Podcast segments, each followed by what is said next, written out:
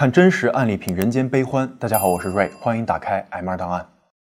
二零零六年六月十六日晚上十一点左右，加拿大温哥华的一所监狱外来了许多警车，荷枪实弹的警察后面呢还跟着加拿大移民部的车辆。他们此番前来啊，是要从狱中提走一个中国男子。此人身高不足一米六，体型虚胖，圆头短嘴，看起来呀不是大款救火夫。就是他搅动了中国和加拿大两国关系十几年，这个人呢，就是赖昌星。赖昌星开始的时候呢，神色平静，他似乎早已习惯了这种场面。而当他步入大厅，见到更多的警察和移民部的官员之后啊，就紧张了起来。突然间啊，他发狂般的挣脱了束缚，一头撞向了大厅里的柱子，竟然当场倒地昏迷不醒。在场的所有人都惊呆了。缓过神的工作人员赶紧拨打急救电话，幸好啊，赖昌星被送往医院后并无大碍。有人认为呢，这是赖昌星上演的一场苦肉计，他使用各种手段，目的就是不被遣返回中国。赖昌星这个名字在上个世纪九十年代的中国大陆是如雷贯耳，他是一九九九年厦门远华特大走私案的头号嫌疑人。中国官方称啊，他在三年间走私了总价值超过五百三十亿人民币的货物。偷税额高达三百亿人民币，创下了新中国建国以来最大的走私案。案发后呢，厦门一半的官员落马的落马，坐牢的坐牢，死刑的死刑。赖昌星却提前接到线报，全身而退，逃到香港，然后啊，带着全家以旅游身份入境了加拿大，开始了十二年的逃亡生涯。在这十二年间呢，他屡次申请难民身份，屡次被拒。加拿大移民部啊，多次试图将他遣返回中国。但是因为各种原因啊，都被搁置了。视频一开始就是其中的一幕。时间回到赖昌星撞墙自残前的一个月，也就是二零零六年五月十六号，移民部通知他已经完成了对他遣返的风险评估，认为他呀被遣返回国不会有生命危险，将在二零零六年六月二十六日完成遣返程序。赖昌星后来向记者自述啊，六月十六号那天呢，他看到来了那么多的人，以为自己啊。要马上被送到机场遣返回中国了，于是啊，心一横就撞了柱子，就是要显示宁死都不肯回中国的决心。他说自己回中国那就真的是死路一条，那要死还不如死在加拿大。很显然，加拿大的法官没见识过这种宁死不归的戏码，这一招呢果然奏效了，法院撤销了对他的强制遣返令。可是啊，在五年后的二零一一年，赖昌星的态度呢发生了一百八十度的大转变。他表示愿意回到中国，说自己很想家啊，要结束在外漂泊、动荡不安的生活。那这又是闹哪一出呢？今天呀，咱们就来全面梳理一下赖昌星的逃亡与遣返。在这儿呢，我们把赖昌星的故事以一九九九年为界限，划分成上下两半段。上半段呢是在中国的十二年，下半段是在加拿大的十二年。在这二十四年里啊，随着赖昌星的身份不断变化。几乎浓缩了他人生的全部传奇。一九五八年，赖昌星出生在中国福建省泉州市晋江烧厝村的一个农民家庭里。福建呢，素有“巴山一水一分田”之称，耕种面积小，但是拥有绵长的海岸线，因此呀，福建自古以来就有许多重要的海港城市，比如福州港、厦门港、泉州港。历史上呢，海上丝绸之路和郑和下西洋的起点都是这儿。这样的环境呢，也塑造了福建人重商的传统。有媒体报道说，赖昌星小学都没毕业。赖昌星自己他是否认的。逃亡加拿大期间呢，他回忆自己是九岁上小学，一九七三年毕业之后啊，在家种了一阵子地，就跟哥哥入伍了。在部队呢挖过一年的水井之后，又去泉州挖防空洞。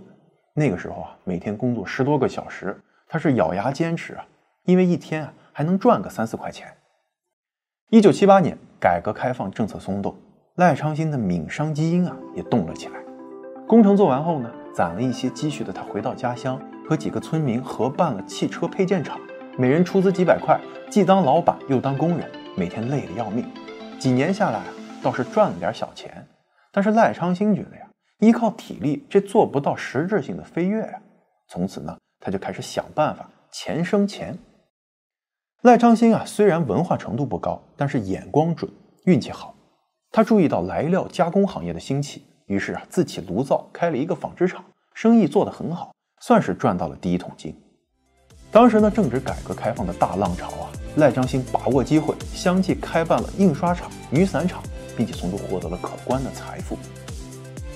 八十年代末，正当生意风生水起的时候，赖昌星做了一个突然的决定，要离开家乡到石狮去发展。这是为什么呢？要理解他的行为啊，咱们得先了解一下那个时代的背景。石狮市志是这样描述的：说一九七九年。海关放宽了华侨和港澳同胞回国探亲携带物品的规定，大量的侨货、港货源源涌入石狮，使其成为了闻名全国的洋货市场。然而，走私也在同步发展。到了1981年下半年，东南沿海出现了严重的海上走私，主要是布料、手表、家用电器和日用工业品等。石狮周围呢，五个沿海公社的渔业大队都卷入了走私活动。甚至广东沿海的走私货啊，也被运到石狮销售。石狮市场销售的洋货逐步被走私货所取代。当时啊，已经年入一两百万的赖昌星被石狮市走私的盛况给震惊了。稍微有点资本的人都在疯狂的倒卖各类的走私产品，尤其是电视机。全国各地的客户提着现金跑到南方的沿海城市寻找货源，拿到货一倒手就能赚个好几倍。赖昌星后来对《华尔街日报》的记者回忆说：“他被倒卖电子产品所带来的巨大利润触动了，像之前那样本分的生意已经不能满足他的野心了。要倒卖货物，那先是要搞到货源啊。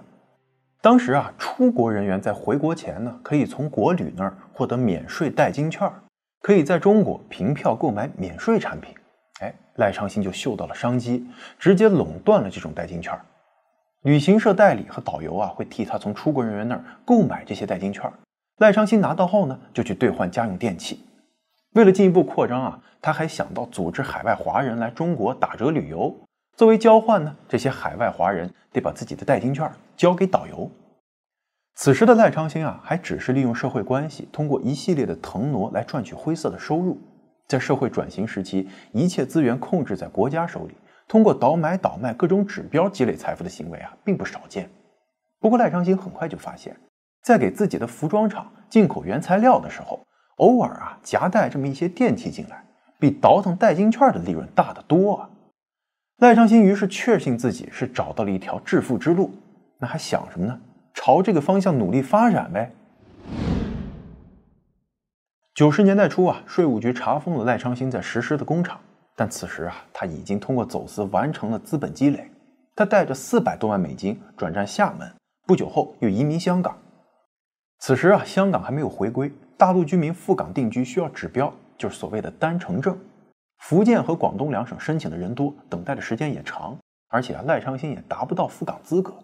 于是呢，他找到了一名在陕西投资的港商蔡某，认了蔡某的父亲为干爹啊，他办了一张陕西假户口。给自己改名为蔡昌兴，几个月之后啊，就拿到了单程证。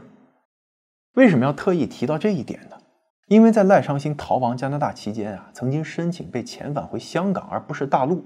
只不过呢，在二零零二年，香港入境处认定了赖昌星夫妇当年是通过非法途径来港的，因此呢，两个人在港的居民身份就被取消了。但这是后话了。赖昌星在抵达香港时呢，香港刚刚经历了一波金融风暴，房地产正值低潮。赖昌星抓住了这个机会，疯狂购买房地产。入手后没多久，香港的房价就开始暴涨。其中呢，一九九一年一年涨幅就高达百分之三十六点四。到了一九九二年，在前一年的基础上又涨了百分之三十九点四，连续两年的狂涨啊，刚好都让赖昌星给赶上了。他说自己在这两年里，通过房地产就轻轻松松赚了将近两个亿。除了投资房地产呢，赖昌星在香港也开了公司。他和其他两个人联合注资，成立了中宏发展有限公司。大家要记住这个名字呀，稍后我们还会提到。这个中宏呢，主营的是进出口贸易和房地产开发，当然少不了走私。不过那个时候啊，规模也不大，毕竟刚开始嘛，总要探探路、试试水。只可惜啊，路刚刚探完，公司就散伙了。原因是股东之间发生了矛盾，最终分道扬镳。当时的赖昌星并不知道啊。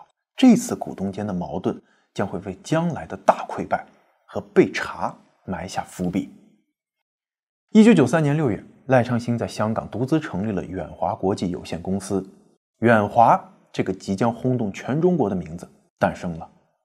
赖昌星从某些关系人口中得知啊，军队和国家急需大量的电脑软件，于是啊，他利用在香港注册的公司和某军工企业秘密进行电脑芯片交易。这一点呀，在中国经济周刊上是有报道的。有人说赖昌星就是从这一年开始跟部队搭上了关系，成了部队走私的白手套。这也是为什么赖昌星的走私帝国能在短时间内大肆扩张的原因。一九九四年，厦门成了中国的经济特区，市场经济起飞的桥头堡。赖昌星立即以港商的身份杀回了厦门，成立了厦门远华电子有限公司。与当初谨慎低调的态度截然不同，厦门远华是高调开局。开业典礼呢，在厦门当时唯一的五星级酒店月华举办。设宴一百桌，把省市领导及海关、公安、税务、工商、银行、商检等有头有脸的人物全都给请了过来，招待山珍海味、高档洋酒。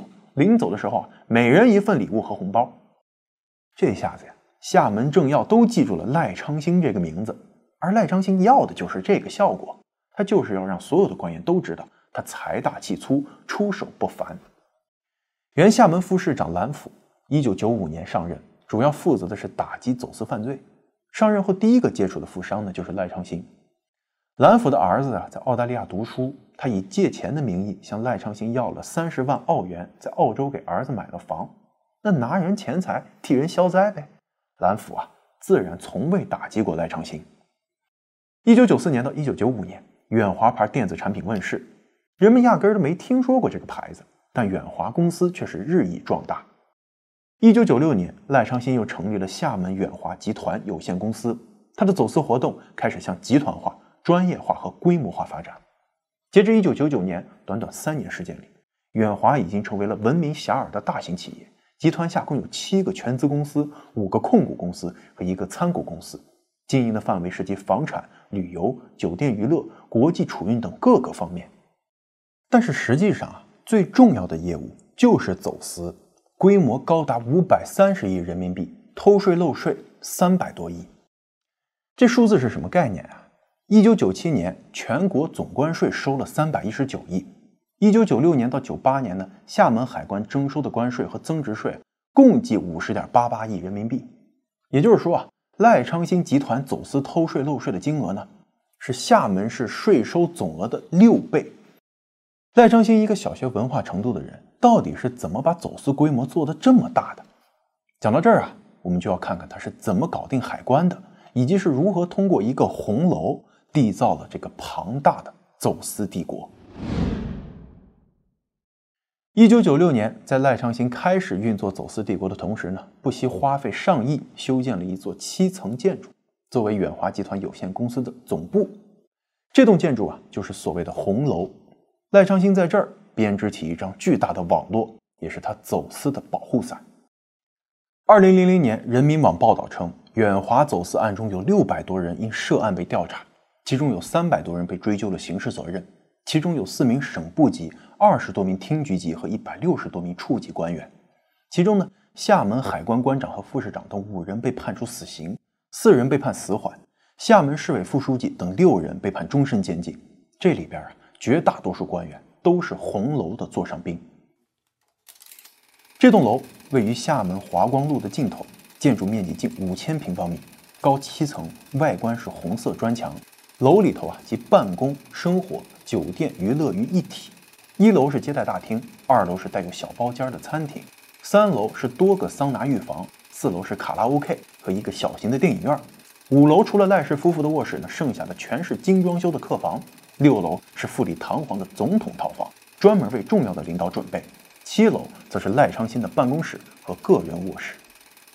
硬件自然都是顶级的，但红楼真正的杀手锏啊，则是赖昌星高薪聘请的女公关们。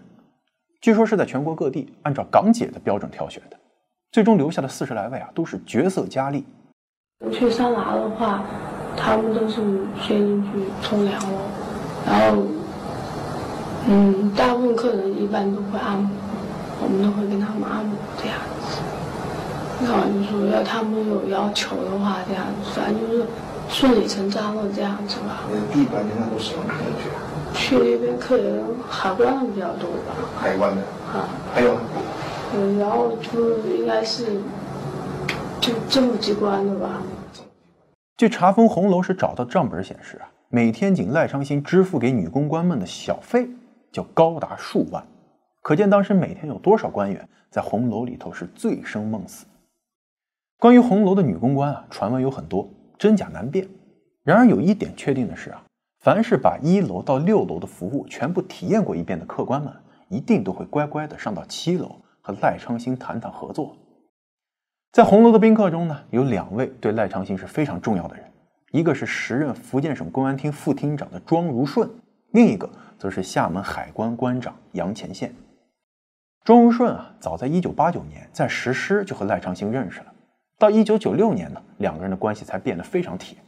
这位副厅长啊，是眼观六路，耳听八方，给赖昌星提供了不少消息，介绍了不少人脉。当年赖昌星被立案调查的时候，庄如顺四次给他通风报信，警告他，即使跑到香港也不安全，得去境外。我现在最痛心疾首的就是说，不仅我叫他走，而且呢，我还给他说了走应该注意的一些事。庄如顺呢，后来在电视台采访中说，他刚开始压根瞧不上赖昌星，也不认为和赖昌星会有什么交集。至于后来为什么会和他称兄道弟，他原话呀是这么说的。我经得起那种赤裸裸的权情交易。什么样的关你过不了呢？用用不恰当的一一句这个杜甫的诗叫做“润物细无声”的这种，我过不了。有意思的一点是呢，作为官员中的主犯啊，庄如顺竟然逃脱了一死。据澎湃新闻报道啊，他在一审中啊被判了死刑。但是在福建省人民法院的二审中被改判为死缓，原因是他在被调查期间主动交代了收受了赖昌星一辆价值四万多的丰田小汽车。二零零六年，庄如顺由死缓减刑为无期，并在此后每三年都减刑一次，直到二零一七年，福建省龙岩市中级人民法院最后一次为其减刑七个月，他将于二零二四年五月一日刑满释放。也正是因为这个点啊，有传言说庄如顺只是个传递消息的，真正放走赖昌星的呀，其实另有其人。另一位重要人物呢，厦门海关关长杨前线，对赖昌星走私事业的成功起到了关键性作用。这个人啊，几乎天天泡在红楼里，赖昌星甚至专门在红楼里头给杨馆长留了间房。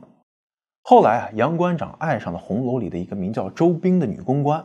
赖昌星呢，直接送了一套价值一百四十万的别墅给杨馆长金屋藏娇。周兵也不负众望，给杨馆长生了个儿子。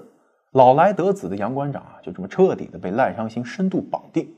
被捕后，杨前线还表示啊，对自己所作所为不后悔，因为他和赖昌星是最好的朋友。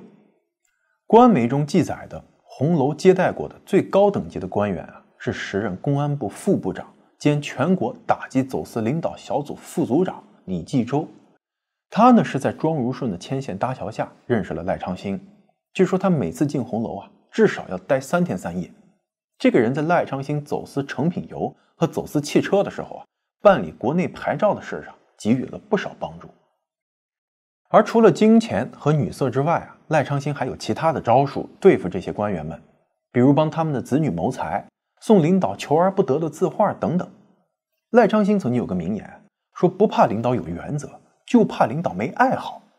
无论是送礼、送钱还是送女人，赖昌星啊有一个最大的特点，那就是平时啊毫无理由的就送，而不是需要办事的时候才临时抱佛脚。他说呀，他把每一位结交的官员都是当做朋友去对待的。这种办事风格就是庄如顺所说的“润物细无声”。有了官员们的关照，一九九六年，赖昌星火力全开，远华走私集团从一开始的电脑芯片和家电，扩张到了植物油、成品油、香烟、汽车等等。这些商品的走私啊，主要是有这么几种手段：虚假转口、伪报品名、挂靠国企。咱们拿走私香烟举例啊，赖昌星从海外进口的香烟呢，说是要送到新加坡、菲律宾，中途啊，在厦门只是停靠转个港口，但实际上啊。他在两个港口中间就租了个场地，在那儿啊就把货柜给卸空了，再封好，空箱上船，货呀则就留在中国卖掉了。这么做呢，你从手续上看不出任何的问题，但实际上货柜啊，由于重量明显不一样，稍微有点经验的海关人员是绝对能看出其中的猫腻的。但是海关人员早就被买通了。就这样，三年内远华集团走私香烟国内销售总值超过一百五十亿元人民币啊！远华集团的第二种走私手法就是伪报品名。当时呢，厦门不允许汽车进口，赖昌星便通过伪报品名的方法，把汽车报为化工原料来进口。这其实也是很容易就被查出来的。但大面积的执法腐败呢，导致根本不会有人过问赖昌星到底运了啥。到了后来啊，赖昌星干脆连伪装都懒得做。走私成品油的时候，什么手续都不办，直接闯关卸货。全体海关人员呀，也都是纷纷装聋作哑。成品油的走私啊，是远华案里头案值最高的一项。当时赖昌星呢，没有成品油进口贸易权，他也不想申请，因为压根就没打算交这个税。他主要啊，是跟一些国有企业合作，利用人家的进口权来走私成品油，然后再跟这些单位呢分一杯羹。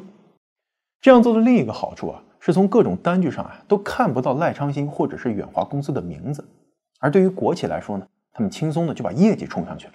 领导呢不仅政绩好看，还能够拿到赖昌星给的分成，何乐而不为呢？在厦门啊，与赖昌星合作的国企多达十三家，其中比较大的呀，福建省石油公司厦门分公司、中国燃气公司，这些公司的中高层领导啊，不少都是庄如顺为赖昌星引荐的。到了后来呢，赖昌星基本垄断了厦门的成品油市场。一些公司想要进口，还得从他那儿去申请指标，并且以两百元每吨的价格向他交关税。这也使得赖昌星有了“地下关长”的称号。通过这些手段呢，远华走私集团在三年时间里，一共走私了大概四百五十多万吨的成品油，占了差不多国内三分之一的市场，足以左右全国的燃油价格。而这个呀，对于中国的成品油市场造成了非常恶劣的影响。在走私油的冲击下呢，全国有三千多口油井关闭，石化企业家家都是油库爆满，三十多万名国企员工啊下岗失业。到了一九九九年初，赖昌星一直都是春风得意的，他们夫妇俩呢还获得了各种荣誉称号，什么全国著名民营企业家、福建省政协委员、厦门市荣誉市民等等。然而这年春节才过了一两个月，赖昌星巨大的走私帝国。便在一夜之间倒塌，走私之王举家仓皇逃到了加拿大。媒体称啊，赖昌星被查是因为有人向中国海关总署寄了一封举报信。这年的四月十五号啊，署名一群伸张正义的人，这么一封举报信被转到了中央。其实四页的举报信列举了赖昌星走私的细节和证据，包括走私物品清单、金额、手段、涉案官员等等。四月二十号。时任总理朱镕基指派中纪委和海关总署共同查处这一要案，四二零专案组成立。那这封举报信到底是谁写的呢？赖昌星在加拿大的时候说啊，这个举报人名叫朱牛牛，他的父亲呢是三幺军的副军长。朱牛牛没什么本事，搞了个冒牌的柯达胶卷厂，被美国柯达公司索赔几个亿，搞得又是坐牢又是改名的。其实啊，这封举报信里面也没什么真材实料。很多都是凭想象写的。赖昌星说啊，出于对朱牛牛父亲的尊重，他带着他们一起发财。当时在香港的时候，赖昌星和朱牛牛、厦门开元外贸总经理陈光辉一起开了一家公司。那这家公司呢，就是前面让大家留心记住的中宏发展有限公司。这个中宏发展有限公司啊，专做房地产和走私的生意。刚开始做的还行，但是朱牛牛呢，赌博成性，非常没有底线。竟然拿着公司运营的钱赌，还用公司的名义去借钱赌，搞得三个人最后不欢而散。在中宏公司散伙以后啊，朱牛牛也再没赚到过什么钱。但他知道赖昌星的事业做得很大呀，于是向赖昌星索要一个亿。赖昌星当然是懒得理他。而从这个时候起啊，朱牛牛就开始准备写信了。朱的身边呢有个朋友，曾经是厦门开元区区长秘书，很会写文章，他们就写了这封举报信。但是信中的内容啊。大多是凭猜测写的，而且告了很多年了，都没什么用。赖昌星说啊，这封信撑死了，起到一个煽风点火的作用，绝对不是自己被查的真正原因。而关于赖昌星被查的真正原因啊，是他当时呢站在了中国主要经济的对立面。二零一一年，南方周末采访了远华大案的作者冯路，冯路说啊，一九九八年新一届政府上台后呢，当时最主要的工作就是推进这个国企改革。但是赖昌星在老虎嘴上拔胡子呀，肆无忌惮的搞走私，冲击了国内的市场，加大了国企改革的难度。当时啊，有三百多个生产胶合板的企业老板联合给中央写信，控诉走私对企业经营的冲击，包括一汽等大型国有汽车生产企业的利润都受到了赖昌星走私汽车的冲击。政府于是啊，下定决心打击走私。一九九八年七月，有国家领导人参加了全国打击走私工作会议召开。随后啊，中央要求部队以及权力部门不能经商，因为据传啊，他们也涉足了走私。一九九九年一月一日，政府成立了缉私警察部队。为了显示打击走私的决心啊，中央电视台前所未有的播出了缉私艇开炮击沉走私船的画面。一九九九年四月，由于远华案牵涉的官员众多，政府决定借着举报性的契机对赖昌星下手，在全国起个杀鸡儆猴的作用。其实啊，还有一种说法，赖昌星啊称自己只是大佬们政治斗争的牺牲品。这也是他逃亡加拿大申请政治避难时采用的说法。说当时啊，自己与时任总参谋部情报部部长姬胜德是好朋友，但姬胜德呢，因刘华清得罪了江泽民，因此啊，江泽民借远华案来铲除姬胜德，也顺便整治刘华清。金胜德啊，最终因受贿罪、贪污罪及挪用公款罪等多项罪名，一审被判处死缓，二零零二年终审改判为无期，不过已经在二零二零年五月获释。刘华清的女儿和儿媳啊，也卷入了远华案件，但最终不了了之，没有落罪。四二零专案组六月初抵达厦门时，赖长兴已经跑到了香港，远华集团的七十多名骨干也全部逃到了海外，留给专案组的是已经做好的各项合法合规的税单。那调查组只好撤回北京，整合资源，以此啊让赖昌星放松警惕。八月九号，赖昌星又回到了厦门。据说他这次回来啊，是从香港拿了现金，特意来给员工们发工资的。但此后不久啊，他就接到了庄如顺的警告。调查组已经提前得知他要回来，在八月初就已经再次抵达厦门，就等着抓他了。八月十三号，赖昌星在朋友的帮助下逃到了深圳，坐上了开往香港的船。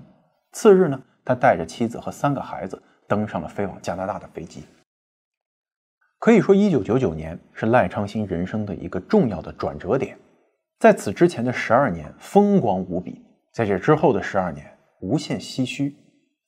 赖昌星选择逃到加拿大的时候呢，并不知道加拿大可以移民或者是政治避难，只是那个时候啊，他持有香港的身份，可以免签到加拿大旅游，方便他连夜逃跑，所以加拿大才成了他的首选。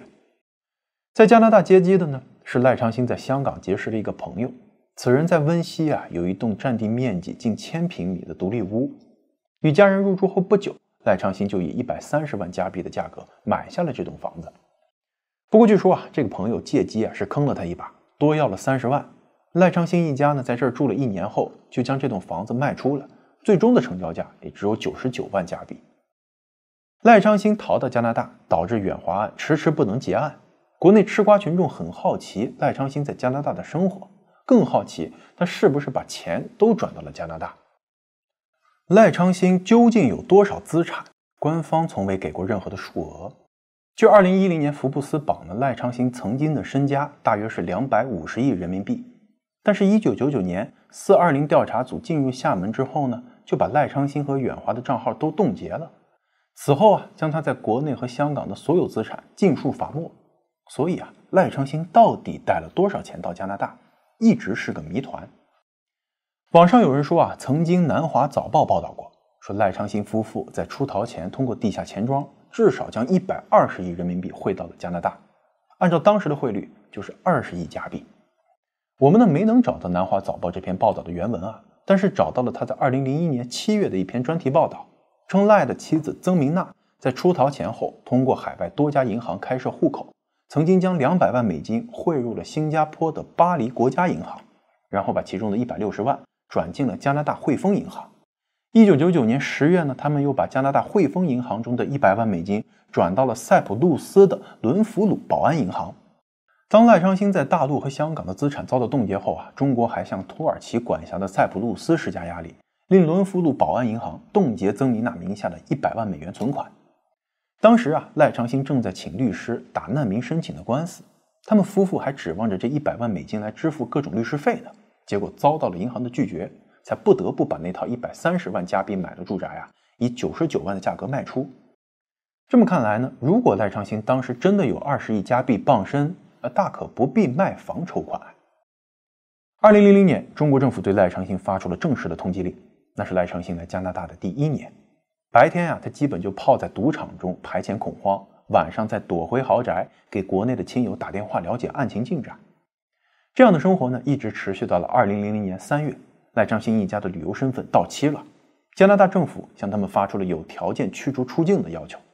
同年七月，他们的律师帮他们正式开启了政治难民的申请流程。到了十一月呀，他们一家搬到了温哥华 Burnaby 丽晶大厦的一套一百多平方的三卧公寓中。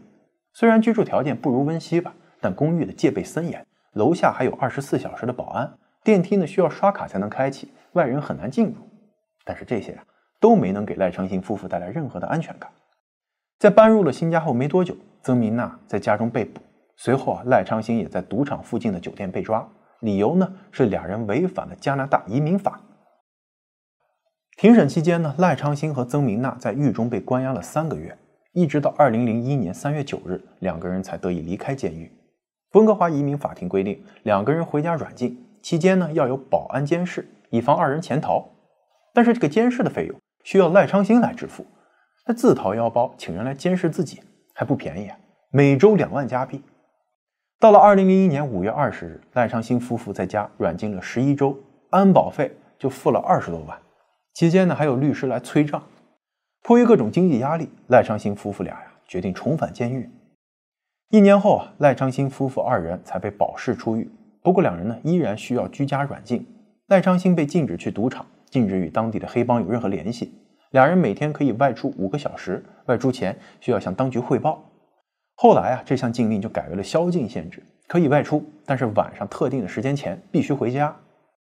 二零零二年六月，加拿大难民委员会通过两百九十四页的裁决书，拒绝了赖昌星一家的难民申请，理由是赖昌星犯有严重的非政治性的犯罪。然而呢，在此之后，二人也并未被驱逐出境，而这次的判决只是加拿大移民部和赖昌星律师之间一场长达十余年的攻防大战的开始。二零零六年五月，就是咱们视频开头的时间，加拿大移民部呢通过了风险评估，认定赖昌星回到中国啊不会有生命危险或者遭受折磨。但赖昌星的撞墙戏码呢，让高薪聘请的律师啊成功帮他在最后时刻获得了法官的支持，推翻了移民部做出的风险评估，这让移民部的一切工作从头来过。这次 battle 啊，直接导致了赖昌星的难民资格战成为了加拿大移民听证史上耗时最久、花费最多的案件之一。加拿大媒体做了大量的跟踪报道，媒体关注的重点呀，是赖昌星的案件到底花了多少加拿大纳税人的钱。据估算啊，加拿大在为赖昌星一案反复举行听证会这上面就花了至少一千万加币，这还没算上各类调查费用。因此呢，加拿大人对赖昌星啊是愈发反感。越来越多的人支持将他尽快遣送回国。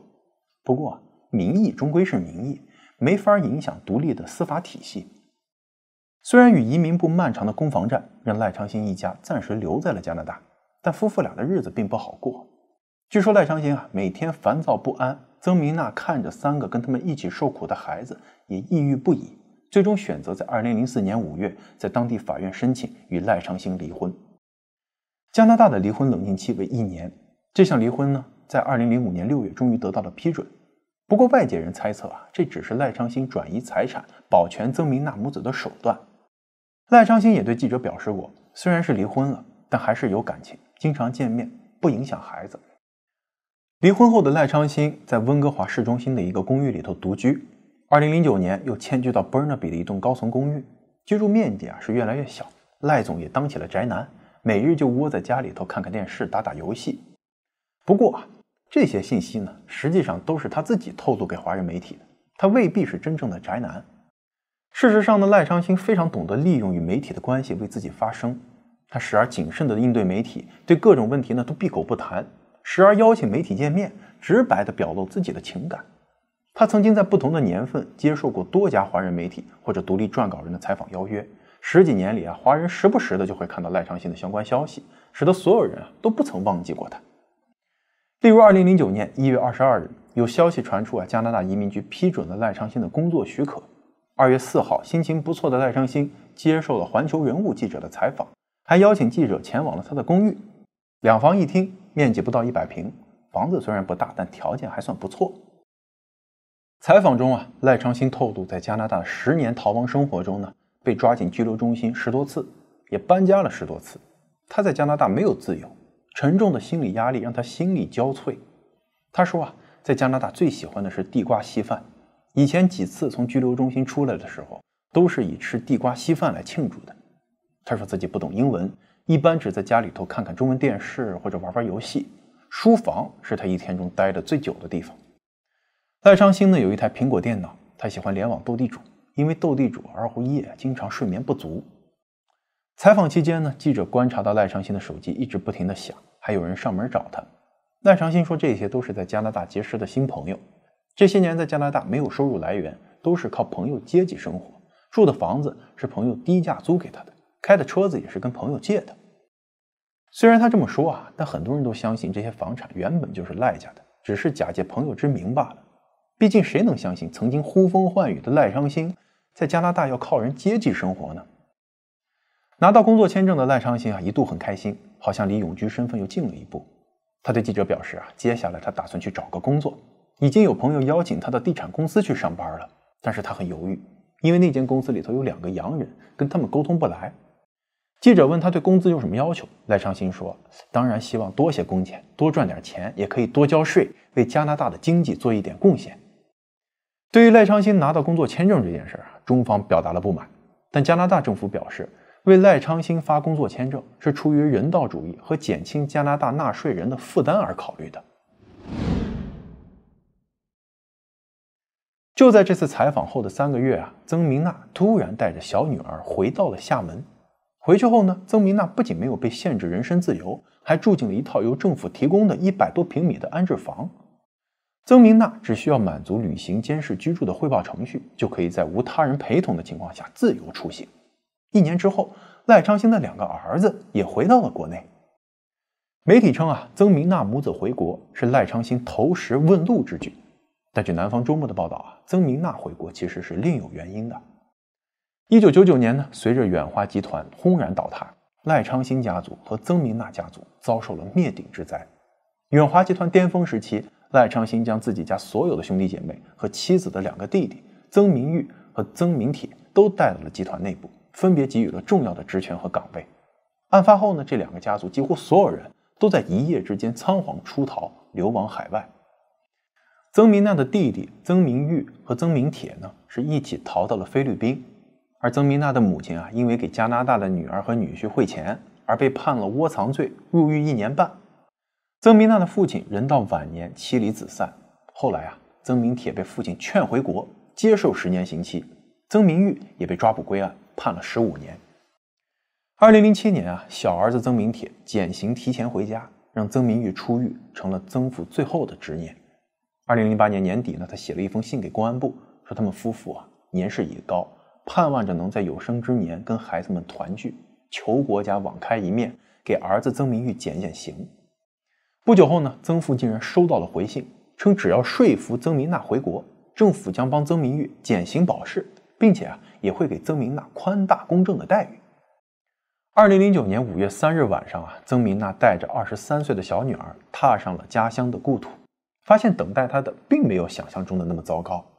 就这样，逃亡十年后，她终于又能和父母坐在一块吃个饭了。三个月后，曾明玉出狱，曾家算是团圆了。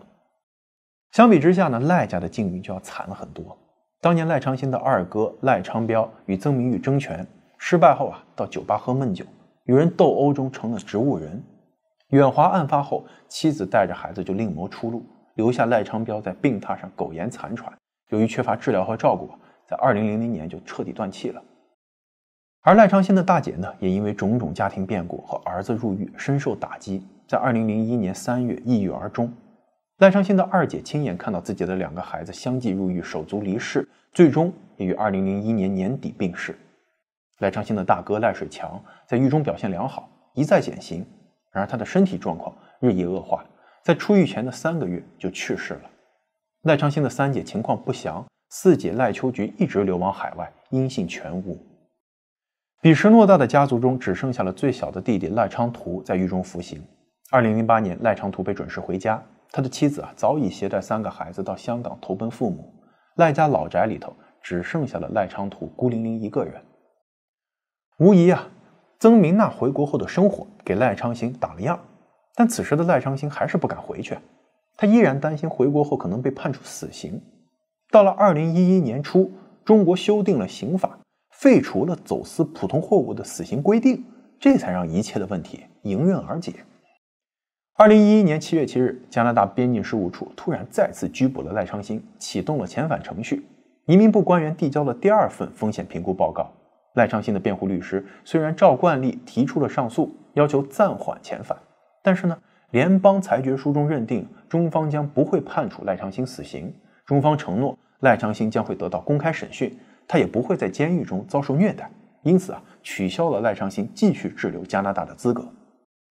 二零一一年七月二十二日，加拿大边境服务处的官员押解着赖昌星前往温哥华国际机场。